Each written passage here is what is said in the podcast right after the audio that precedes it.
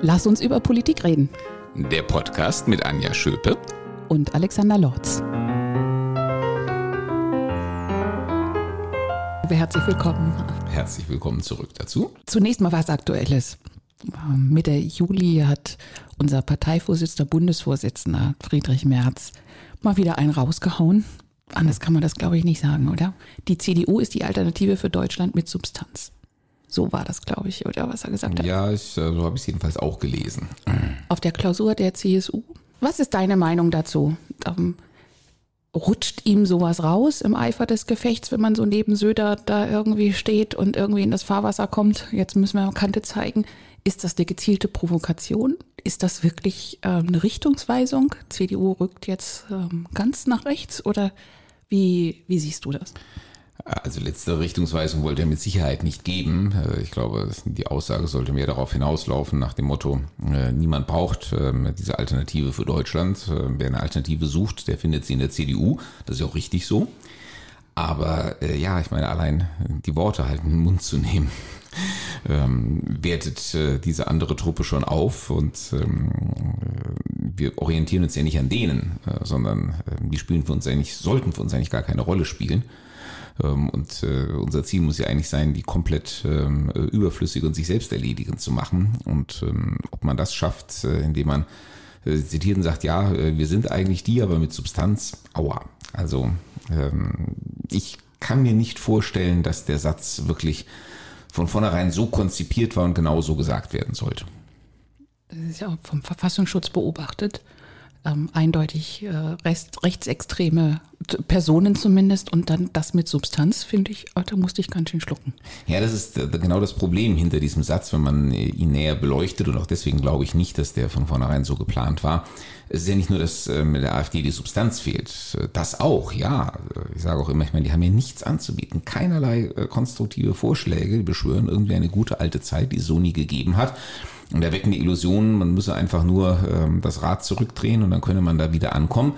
Ähm, also die Substanzlosigkeit ist das eine, aber die Problematik, die mit ähm, dieser Partei verbunden ist, äh, reicht ja weit über die Substanzlosigkeit hinaus. Und genau das sind die Punkte, ähm, wo wir eben überhaupt nicht mit denen konform gehen. Und ähm, das geht natürlich in so einem Satz unter. Ähm, in dem Sommerinterview im ZDF ähm, hat er das eingeordnet, der Friedrich Merz. Er meinte also, Opposition ist man im, als Opposition ist man immer eine Alternative. Jede Opposition ist die Alternative zur aktuellen Regierung. Und ähm, auf Nachfrage, also Alternative nur für die Landes-, also für die Bundesregierung oder auch Alternative für Deutschland. Und dann sagte er Alternative in Deutschland und für Deutschland. Also spricht ein bisschen dafür, dass er das dann hinterher so irgendwie versucht, so ein bisschen wieder in die richtige, in die richtigen Kanäle zu bringen, was er da gesagt hat. Naja, und das, ähm, was er sagt, ist ja inhaltlich auch alles richtig. Ähm, also wenn man sich genau anschaut, was er sagt, ähm, jenseits der Schlagworte, dann ist daran überhaupt nichts auszusetzen. Nur das Grundproblem ist halt, wenn du schon anfangen musst, solche ähm, einprägsamen Sätze dann irgendwie mühsam äh, zu erläutern und einzufangen, dann ist es schon besser, du hättest sie nie gesagt. Und wann, wann reden wir dann wirklich über die Inhalte? Also selbst bei dieser, bei diesem, ähm, die Alternative für Deutschland mit Substanz, wann geht es wirklich dann darum, was meinen Sie denn genau damit? Geht eigentlich nur noch darum, was hat er da gesagt und wie hat es, also was hat es so in dem Gesamtspiel gemeint? Ja, das ist, äh, dafür bräuchten wir die entsprechenden medialen Formate. Und ähm, das funktioniert eben nicht, äh, wenn es um die kurzen Clips geht, ähm, die heutzutage überall angesagt sind, sondern da muss man sich halt auch mal ein bisschen Zeit nehmen. Deswegen machen wir auch sowas wie Podcast. Da haben wir immer eine halbe Stunde Zeit, da kann man schon mal ein bisschen mehr in die Tiefe gehen. Das reicht auch noch längst nicht für die Komplexität aller Themen, aber es ist immer noch besser als diese Verengung eben auf ein oder zwei Schlagsätze. Und da müssen sich die Menschen auch noch die Zeit nehmen, das zu hören. Weil, äh, um Problem, mit ja. Tiefgang sich was anzuhören, um die Meinung sich zu bilden, braucht man auch die Zeit, um sich das anzuhören. Also deswegen vielen Dank an alle, die eingeschaltet haben. Genau. Königin der Überleitung. Und, und, und, die jetzt schon über fünf Minuten hier dabei geblieben sind. Also Respekt, ja. das ist schon deutlich mehr als die durchschnittliche hoffen, Länge ne? der kann medialen so, Aufmerksamkeitsspanne. So ein Podcast kann man ja auch ausschalten. Wollen wir mal hoffen, dass sie noch da sind.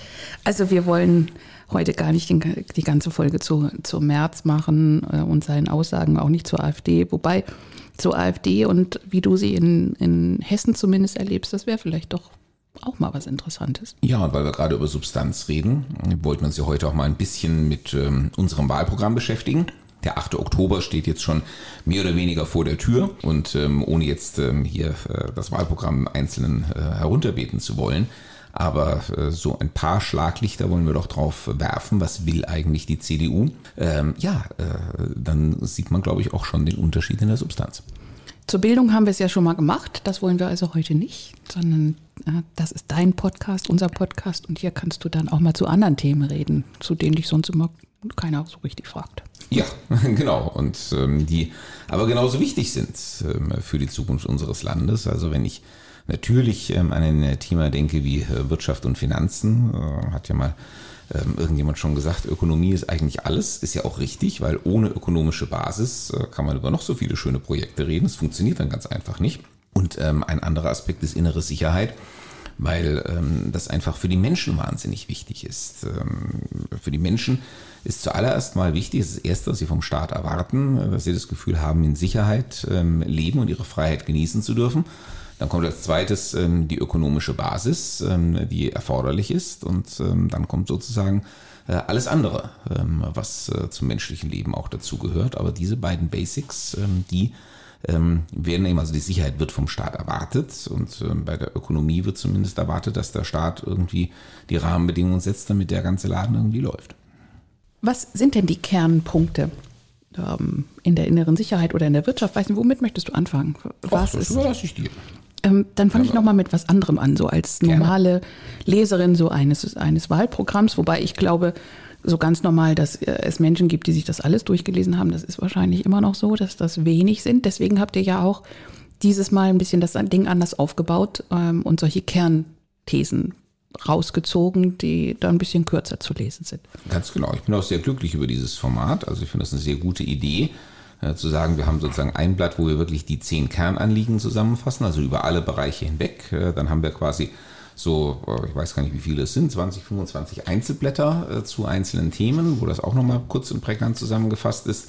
Und wer es aber gerne etwas ähm, eingehender haben möchte, für den gibt es eben dann tatsächlich das große Wahlprogramm zum Lesen, das früher halt das einzige war und äh, demzufolge war es auch immer schwierig, äh, da äh, Menschen auf einzelne Punkte in dem Wahlprogramm hinzuweisen. Ich finde das auch gut. Da passieren dann aber, glaube ich, also für mich irgendwie putzige Dinge. Also wenn, wenn ich jetzt zum Beispiel diese fünf Kernanliegen der CDU Hessen mir nehme und den zehn Bereich. sind es zehn, aber du guckst nee, auf die es sind, fünf. Es sind fünf, also es gibt einmal fünf Kernanliegen und dann gibt es zehn Kernanliegen. Ach so, stimmt. Ach Gott, ja. ja. Können wir rausnehmen. innerhalb der Kernanliegen nochmal differenziert. Also die fünf sind so, ähm, ist nochmal so in, in Wohnen, Bildung, Sicherheit, also in, in Bereiche nochmal untergliedert. Mhm. Finde ich auch gut. Und was jetzt das, was ich irgendwie ja, komisch finde. Sicherheit bleiben drei Kernanliegen übrig. Frauensicherheitspaket, äh, alles gut. Digitale Sp äh, Spurensicherung gegen Kinderschänder, auch alles gut. Und jetzt kommt das dritte, Schutz vor dem Wolf. Und da denke ich dann, also der Schutz vor dem Wolf ist das von der, von der Relevanz wirklich so groß, mag ja sein. Ich meine, ich wohne in Wiesbaden Mitte, ich habe damit nicht so viel zu tun, habe auch nicht in der Landwirtschaft zu tun. Aber das sind so, da bleibt dann irgendwie so eine, so eine Kombi übrig, die ich irgendwie als Wählerin etwas putzig finde, muss ich sagen. Ja, kann ich nachvollziehen. Also ich meine, klar, die ersten beiden Punkte, äh, da geht es vor allem um die besonders vulnerablen Gruppen. Ähm, wir haben eben spezifische Gewalt ähm, gegen Frauen. Äh, Kinder sind natürlich per se äh, eine vulnerable Gruppe, äh, ganz klar. Das bedeutet ja auch nicht, dass wir uns die Sicherheit der anderen Menschen jetzt nicht auch wichtig wäre, aber das sind eben die, die ein besonderes, ein, einen besonderen Schutz brauchen. Und ähm, dann die Landwirte als dritte vulnerable Gruppe. Ich gebe zu, das ist, ähm, ist nicht so ganz auf einem Level. Aber das ist eben genau das Problem, wenn man Dinge unter wenige Überschriften packen muss und hat eben nur fünf äh, Kernanliegen, dann ähm, muss, muss man irgendwas auch, rausfallen ja. und dann. Aber ich meine, der Wolf, ich glaube, ich weiß nicht, wie oft wir uns im Landtag schon damit beschäftigt haben. Also äh, die Menschen im ländlichen Raum, die damit zu tun haben, die beschäftigt das tatsächlich. Also es ist kein unwichtiges Thema. Das sehen wir hier vielleicht in Wiesbaden Mitte einfach aus persönlicher Erfahrung etwas anders. Ähm, alles, womit wir es hier zu tun haben, sind Wildschweine, die in den Rambach runterkommen. Das ist auch schon teilweise problematisch genug, aber ähm, bis man Wölfe in, äh, im Wiesbadener Kurpark sieht, also ich glaube, das werden wir beide nicht mehr erleben. War vermutlich, ja. Ja, aber du hast schon recht, das geht wahrscheinlich nicht anders, wenn man jetzt so dann irgendwie nochmal komprimiert, dass es dann halt doch solche Kombinationen gibt. Whatever. was sind, was sind die Kernpunkte? Was ist das Profil der CDU? Was, was macht, worin macht der, die CDU den Unterschied im Bereich innere Sicherheit? Also ne, wir werden nicht anders können, als natürlich immer auch ein bisschen den Blick in die Vergangenheit zu werfen. Nach 25 Jahren Regierungszeit kann man ja nicht so tun, als würde man neu anfangen. Also ähm, man zieht natürlich Linien aus, die man auch in der Vergangenheit schon gelegt hat. Wir haben in der Vergangenheit sehr viel investiert ähm, in Polizei und in Justiz. Äh, wir haben viele zusätzliche Stellen geschaffen, zusätzliche Polizeibeamte ausgebildet. Bei der Justiz fahren wir jetzt gerade ähm, diese Fachkräfteoffensive, weil wir gesehen haben, wir müssen die Gerichtsverfahren beschleunigen. Ähm, die Richterinnen, Richter, Staatsanwältinnen, Staatsanwälte sind ansonsten überlastet. Also einfach die Bereitschaft, auch öffentliche Ausgaben auf diesen Bereich zu konzentrieren und da auch in besonderer Weise zu investieren, äh, das ist schon etwas, was uns in der Vergangenheit ausgezeichnet hat. Und deswegen auch sagen, wenn wir dieses Versprechen für die Zukunft abgeben, alle Parteien versprechen immer mehr Ressourcen. Ähm, auch wenn man äh, unseren Konkurrenten zuhört, äh, sagen die, ja, natürlich investieren wir auch in Polizei und Justiz. Aber das ist dann der Punkt, genau wie in der Bildung. Weil sagen, schaut euch an, was die früher gemacht haben oder anderswo machen. Schaut euch an, was wir in den letzten Jahren gemacht haben und dann überlegt, ähm, wer mit diesem Anliegen glaubwürdiger daherkommt. Ähm, das ist das eine. Aber dann gibt es natürlich auch ein paar ähm, Herausforderungen, die neu sind. Also ich nenne gerade im Bereich der inneren Sicherheit alles, was mit Cybersicherheit zu tun hat. Ähm, wir wissen, dass mittlerweile ganz viel Kriminalität, auch gerade organisierte Kriminalität, äh, sich eben im virtuellen Raum abspielt. Äh, und das geht bis hin äh, zur Gefährdung unserer kritischen Infrastruktur. Da äh, wird es dann schon geradezu außen- und sicherheitspolitisch. Ähm, und das ist etwas, wo wir zwar auch in der Vergangenheit schon investiert haben, aber wo, glaube ich, die Herausforderungen noch sehr viel größer werden und ähm, weswegen wir da auf jeden Fall einen Schwerpunkt in den nächsten Jahren drauf legen müssen. Ja, und dann gibt es eben diese Schwerpunktsetzung auf die vulnerablen Gruppen, ich sage ja Frauen, Kinder, ähm, die eben auch eine gewisse Akzentsetzung oder auch Akzentverschiebung ähm, gegenüber einfach nur dem allgemeinen Anliegen, wir wollen uns um innere Sicherheit kümmern, beinhaltet. Also da wirklich ein Unterschied zu anderen Parteien. Weil gegen Sicherheit und äh, jetzt gegen, also für Cybersicherheit und so wird ja gerade keiner was haben. Nee, ich sage ja, also es wird bei diesem Thema, äh, wie auch bei vielen anderen ähm, äh, also Themen, wenn man sie schlagwortartig beleuchtet, wird nicht jeder sagen, ja klar sind wir da auch dafür. Ähm, äh, klar wollen wir auch investieren, klar wollen wir auch den Cyberraum sicher machen, klar wollen wir die vulnerablen Gruppen Frauen und Kinder schützen. Da muss man halt weiter in die Einzelheiten rein. Da muss man, wie gesagt, in die Einzelheiten eben des Ressourceneinsatzes hinein. Ähm, aber dann muss man zum Beispiel auch in so Sachen rein, und das ist etwas, was wir sehr stark betonen im Programm, äh, gerade wenn es um den Schutz von Kindern geht, ähm, wo wir ähm, die Frage dieser Datenspeicherung haben damit man eben, ich sage mal, Kinderpornografie und andere Delikte, also Vulgo Kinderschänder, anders verfolgen kann. Und da geht es zum Beispiel um die Frage, wie sieht da die Balance aus äh, gegenüber dem in Deutschland ja sehr hochgehaltenen Datenschutz. Und ähm, sind wir da bereit, auch ähm, gewisse Dinge zurückzunehmen, damit wir eine effektivere Verfolgung, insbesondere von solchen Straftaten wie Kinderpornografie und Kindesmissbrauch bekommen? Und da sagen wir als CDU, ja, dazu sind wir bereit. Da halten wir dieses andere Anliegen für so wichtig, ähm, dass ähm, dahinter auch ähm, äh, andere Aspekte, auch Datenschutzaspekte zurücktreten müssen. Und das sehen andere Parteien durchaus anders. Welche Linie fahren die? Ich würde jetzt mal vermuten, FDP ist eher dann bei euch. Und SPD äh, nicht, oder wie? Ja, eigentlich äh, habe ich den Eindruck, es ist eher umgekehrt. Ah, okay. Ähm, weil die äh, SPD ähm, schon auch einfach das äh, Anliegen ähm, erkennt. Ähm, ich meine, das ist das, was eben Menschen auch äh, vor Ort, ähm, Anführungszeichen auf der Straße, bewegt. Äh, während die FDP sich als ne, klassische Bürgerrechtepartei, so versteht sie sich ja, ähm, mit ähm, Daten, die an den Staat gehen, traditionell immer sehr schwer tut. Fast so schwer wie die Grünen. Bereich Wirtschaft. Wo macht die CDU den Unterschied? Also ich glaube, vor allen Dingen macht sie da den Unterschied ähm, im Bereich, ähm, was quasi dieses Bekenntnis zu unternehmerischer Freiheit angeht. Äh, und ähm, äh, überhaupt äh, das, ähm, der Gedanke, ähm, dass die Wirtschaft besser in den Händen der privaten Unternehmerinnen und Unternehmer, der Arbeitnehmer und Arbeitnehmer aufgehoben ist als in den Händen des Staates. Das ist etwas, wo die FDP immer noch versucht, uns zu überbieten. Aber im Vergleich zu allen anderen Kräften ähm, sind wir da ganz klar eben auf der Linie. Ähm, erstens, ähm, wir glauben an den Einsatz ähm, der, äh, des privaten Sektors äh, in der Wirtschaft und zweitens, Äh, wir glauben an die Offenheit ähm, beispielsweise für neue Technologien. Also ähm, wir glauben nicht daran, dass der Staat von oben es besser weiß und deswegen auch vorgeben muss, äh, in welche Richtung äh, sich eine Ökonomie entwickelt, äh, sondern das bildet sich heraus durch die Interaktion der vielen Privaten, für die der Staat die Rahmenbedingungen setzt, wo er ab und zu mal steuernd eingreifen mag. Aber er sollte sehr vorsichtig sein mit diesen Steuerungseingriffen, weil er auch sehr schnell das Ganze in die falsche Richtung steuern kann. Und das unterscheidet uns von den anderen, wie gesagt, mit Ausnahme der Freien Demokraten, ähm, weil äh, die anderen Parteien halt doch tendenziell eher staatsgläubig sind und das Gefühl haben, da muss irgendjemand mal von oben und mit äh, überlegener Weisheit ähm, und äh, sagen, ähm, wie das jetzt äh, alles weiterzulaufen hat. Wie das funktioniert, das erleben wir ja gerade auf Bundesebene. Ja, genau. Das Schlimmste ist, wenn der Staat diesen Anspruch erhebt und dann ihn dann nicht mal dahingehend einlöst, äh, dass er Ansagen macht. Also wenn jetzt, jetzt muss ich leider doch mal in die aktuelle Politik auch rein, aber wenn wir an dieses unsägliche Gebäudeenergiegesetz denken, genau. Äh, das ja von seiner, von seiner grundsätzlichen Stoßrichtung her nachvollziehbar ist, aber bis heute weiß keiner, ähm, was da eigentlich drinstehen soll. Das soll irgendwie im September dann im Eilverfahren äh, verabschiedet werden. Das sollte eigentlich noch vor der Sommerpause im Schweinsgalopp verabschiedet werden. Da ist ja das Bundesverfassungsgericht reingegrätscht. Aber ähm, man muss sich das vorstellen das soll zum 1.1.24 in Kraft treten, auch wenn jetzt nicht gerade zum 1.1.24 alle alten Heizungen rausgeschmissen werden sollen. Ist ja gut, dass wir von dem Thema schon mal runter sind.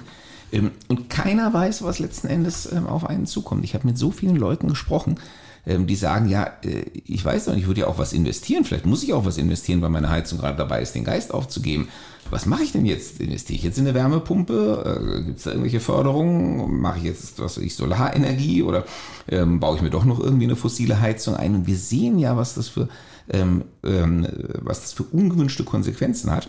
Im Moment ähm, kauft kein Mensch Wärmepumpen. Ist auch schwierig, die eingebaut zu kriegen, aber alle kaufen wie verrückt noch fossile Heizungen auf. Nach dem Motto, ich muss das nutzen, äh, mir noch schnell eine Öl- oder Gasheizung einzubauen, dann ist die durch den Bestandsschutz die nächsten 20 Jahre safe. Dann mache ich mir erstmal keine weiteren Gedanken. Das ist genau das Gegenteil von dem, was man mit diesem Gesetz erreichen will. Und es liegt maßgeblich daran, äh, dass über dieses Gesetz seit Monaten diskutiert wird, ohne dass es irgendeine klare Linie erkennbar wird, ähm, äh, wie das jetzt im Einzelnen geregelt werden soll. Und damit darf man sich nicht wundern, dass die Leute hingehen und sagen, dann schaffe ich mal lieber vollendete Tatsachen. Ähm, was ich habe, das können sie mir schwer wieder wegnehmen, bevor ich jetzt irgendwie zuwarte und dann plötzlich nicht mehr das tun kann, was ich eigentlich tun möchte. Unklarheit ist eine der, ähm, gerade im ökonomischen Bereich, ähm, Unklarheit äh, über äh, die staatlichen Rahmensetzungen äh, ist, ähm, eine der, ist eines der schlimmsten Gifte, das man einer Volkswirtschaft initiieren kann.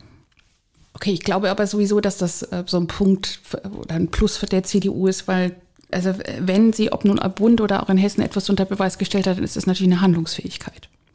Ja. Ähm, und im Bund Minimum erleben wir gerade, ähm, wenn jemand am Ruder ist oder wenn Parteien am Ruder sind, die das nicht hinkriegen. Und da ist bitte die, die Tatsache, dass es eine Dreierkonstellation ist und das einfach dann natürlich schwieriger ist, für mich auch irgendwie nicht die vollständige Erklärung, kann nicht sein. Ja, also im Endergebnis ist natürlich einfacher in einer Zweierkombination zu regieren als in einer Dreierkombination, das ist ganz klar. Aber deswegen ist ja auch politische Führung in der Dreierkombination halt in besonderer Weise gefragt.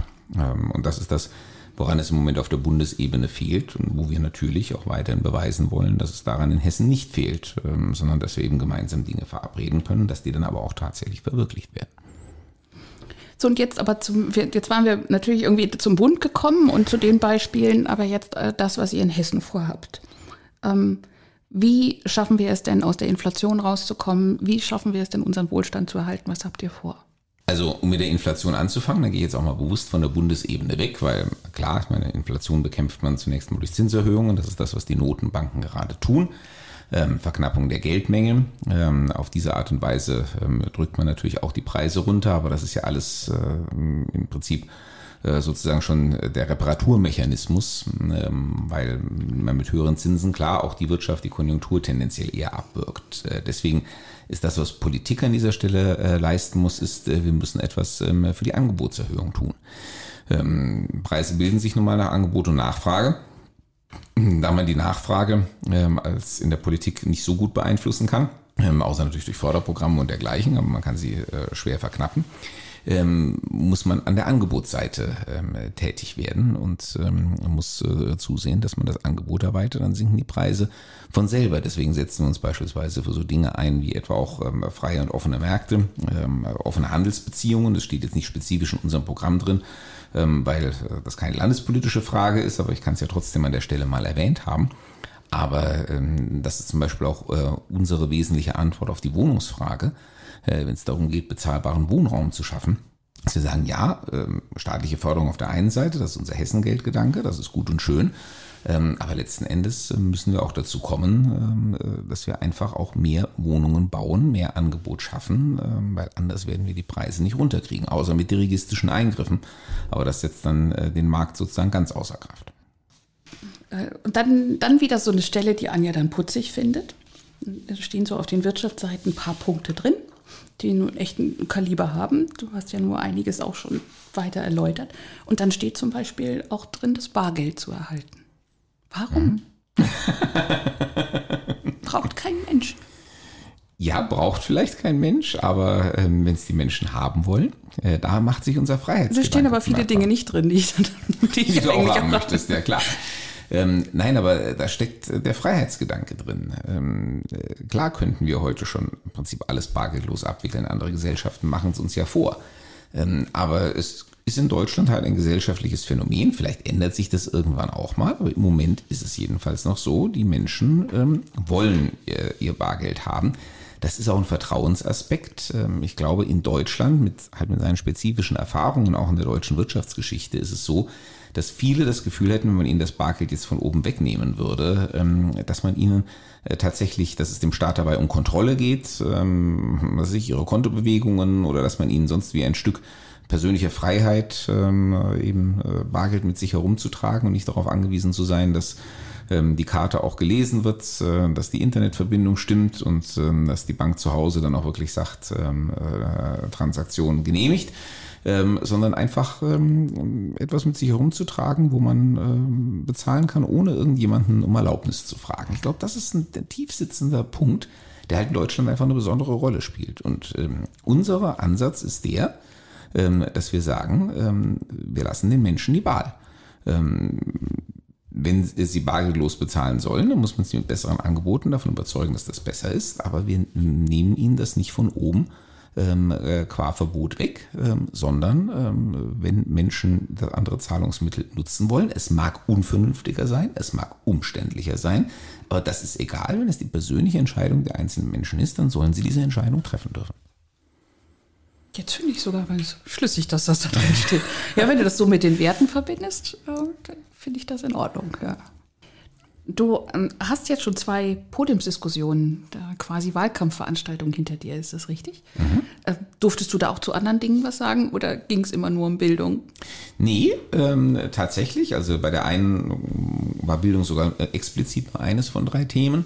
Bei der anderen ging es schon sehr viel um Bildung, aber am Schluss kam man auch noch auf anderes zu sprechen. Und äh, interessanterweise war wirklich Ökonomie und Ökologie und das Verhältnis zueinander war in beiden Fällen das, äh, das zweite Thema der Wahl. Und das fand ich deswegen sehr interessant, weil diese Themen haben sich ja die Schülerinnen und Schüler gewählt. Und ähm, ich hätte mir eigentlich auch gut vorstellen können, dass die voll auf das Ökologie-Thema fokussieren, äh, nach dem Motto, also nun erzählt uns mal, was sie für Nachhaltigkeit, Klimaschutz und so weiter tut und kommt uns nicht mit irgendwelchen ökonomischen Ablenkungsargumenten nach dem Motto, können wir uns nicht leisten oder beeinträchtigt die Wirtschaft oder sonst irgendwas.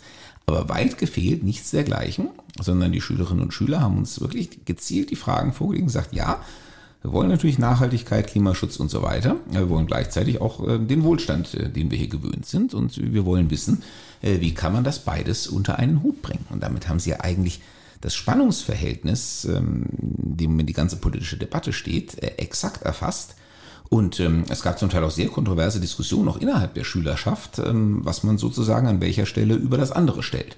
Und das hat mich hat mir unwahrscheinlich gefallen, weil ich sage, das ist ein getreues Abbild der politischen Diskussion, so wie sie sein muss. Es ist eben nicht so, dass man sagt, ich habe hier ein Anliegen, das ein Anliegen übertrumpft alles und deswegen muss alles andere dahinter zurückstehen und ich stelle nur noch die Frage, was kann ich noch tun, um diesem Anliegen zu mehr Wirksamkeit zu verhelfen. Alles andere ist mir egal. Ähm, so funktioniert Politik nicht. Oder jedenfalls, wenn sie so arbeitet, dann fährt sie gegen die Wand. Äh, sondern Politik ist ein Prozess des permanenten Abwägens und sagt, ja, also auf der einen Seite habe ich das Anliegen, auf der anderen Seite das Anliegen. Und wenn ich jetzt die Maßnahme zugunsten des einen ergreife, dann nimmt das andere Schaden. Und dann muss ich jetzt mal sorgfältig überlegen, was ist der Vorteil, den die Maßnahme auf der einen Seite bringt, was ist der Schaden, den sie anderweitig anrichtet und stimmt die Gesamtbilanz. Ähm, das ist ja letzten Endes die Frage, äh, die wir uns immer vorlegen müssen. Aber in diesen Abwägungsprozess muss man erst mal reinkommen. Äh, und man muss willens sein, äh, sich diesem Abwägungsprozess zu stellen und es sich nicht einfach zu machen, indem man eben sagt, ja, eins hat die absolute Priorität und alles andere wird untergeordnet. Ähm, ich kenne diese Diskussion ja ähm, natürlich auch aus dem Bildungsbereich. Es gibt immer so schön dieses Schlagwort, ja, also für Bildung darf uns nichts zu schade sein. Finde ich auch gut und richtig, äh, dass wir nach dem verfahren.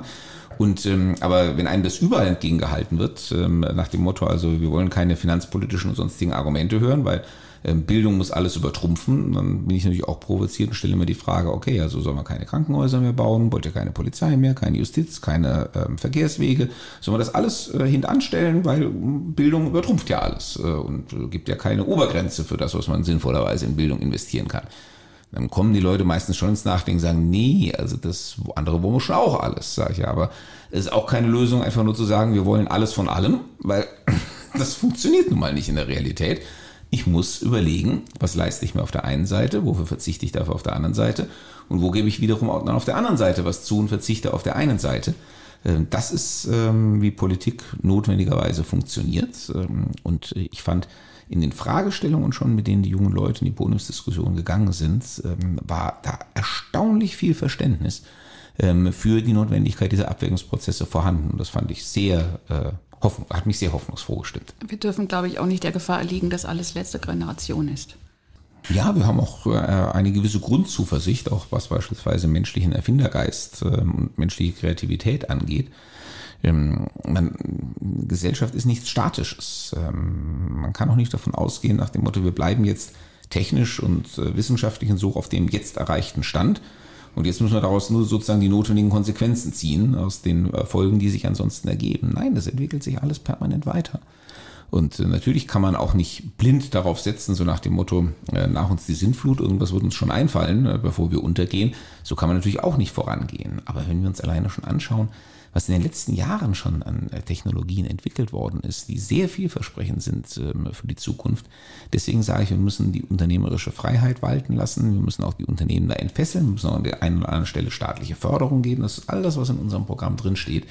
Ähm, aber eben mit dem Ziel, ähm, die die Innovationskraft, die Kreativität, den Erfindergeist äh, anzureizen weil dann haben wir die besten Chancen, äh, dass wir auch ähm, Sachen entwickeln werden, äh, die die Probleme, vor denen wir heute stehen, lösen werden. Dann werden wahrscheinlich andere Probleme auftauchen, die wir heute überhaupt noch nicht absehen können, aber darüber können wir uns dann Gedanken machen, wenn es soweit ist. Dann geht es ja ab wann wieder weiter mit solchen Veranstaltungen? Also man wird ja relativ viel Gelegenheit haben, dich hier in Wiesbaden dann auch zu anderen Themen offensichtlich mal zu hören und zu sehen, oder? Auf jeden Fall und ähm, sicherlich auch sonst in Hessen, wobei wenn ich sonst in Hessen auftrete, dann wahrscheinlich doch eher zur Bildungspolitik, dazu werde ich ja noch meistens angefordert. Ähm, aber ja, was hier Wiesbaden angeht, ich meine, in Wiesbaden gibt es bei einer Herbstwahl immer einen ganz traditionellen Startpunkt, äh, das ist die Rheingauer Weinwoche. Ähm, das war ja schon immer so, dass äh, Politik in Wiesbaden in dieser Woche äh, im August auf dem Weinfest stattfindet. Und da würde ich sagen, dann machen wir diesmal auf dem Weinfest Wahlkampfauftakt. Ähm, äh, ich werde bestimmt jeden Tag zu finden sein. Und ähm, ja, und danach wird es dann auch sehr schnell ähm, richtig ernst. Also am 25. August ist Plakatierung, das ist sechs Wochen vor der Wahl. Und das ist ja dann die ganz heiße Wahlkampfphase. Und bis dahin wünsche ich dir erstmal einen schönen Urlaub. Einen kurzen Urlaub gönnst du dir gerade. Ja, oder äh, einmal, noch die, davor. einmal noch die Batterien aufladen, bevor es dann mit Volldampf in Richtung 8. Oktober geht. Und äh, dann hören wir uns Ende August auf diesem Kanal wieder. Und einen äh, kleinen Ausblick auf die nächste Folge können wir, glaube ich, schon, wie, schon geben. Wir haben einen Gast und dann geht es um das Thema Startups. Ja, und da gibt es hier in Wiesbaden auch äh, sehr interessante Beispiele und wir wollen mal äh, sozusagen über ähm, so einen Start-up-Hafen, äh, ähm, wo die sich äh, quasi äh, knubbeln und aufbauen können, über den wollen wir reden. Und damit ein Teil des Wahlprogramms äh, im Bereich Wirtschaft, den wir heute ausgeklammert haben, aber da docken wir dann wieder an. Der aber ganz wichtig ist, weil da entstehen auch die Innovationen, von denen ich vorhin gesprochen habe. Und das interessiert auch die jungen Leute, da wo sie dann eben ihren Weg finden. Dann wünsche ich dir eine ganz schöne Zeit, wie unseren Hörern und Hörern auch. Bis dahin. Bis dann. Tschüss.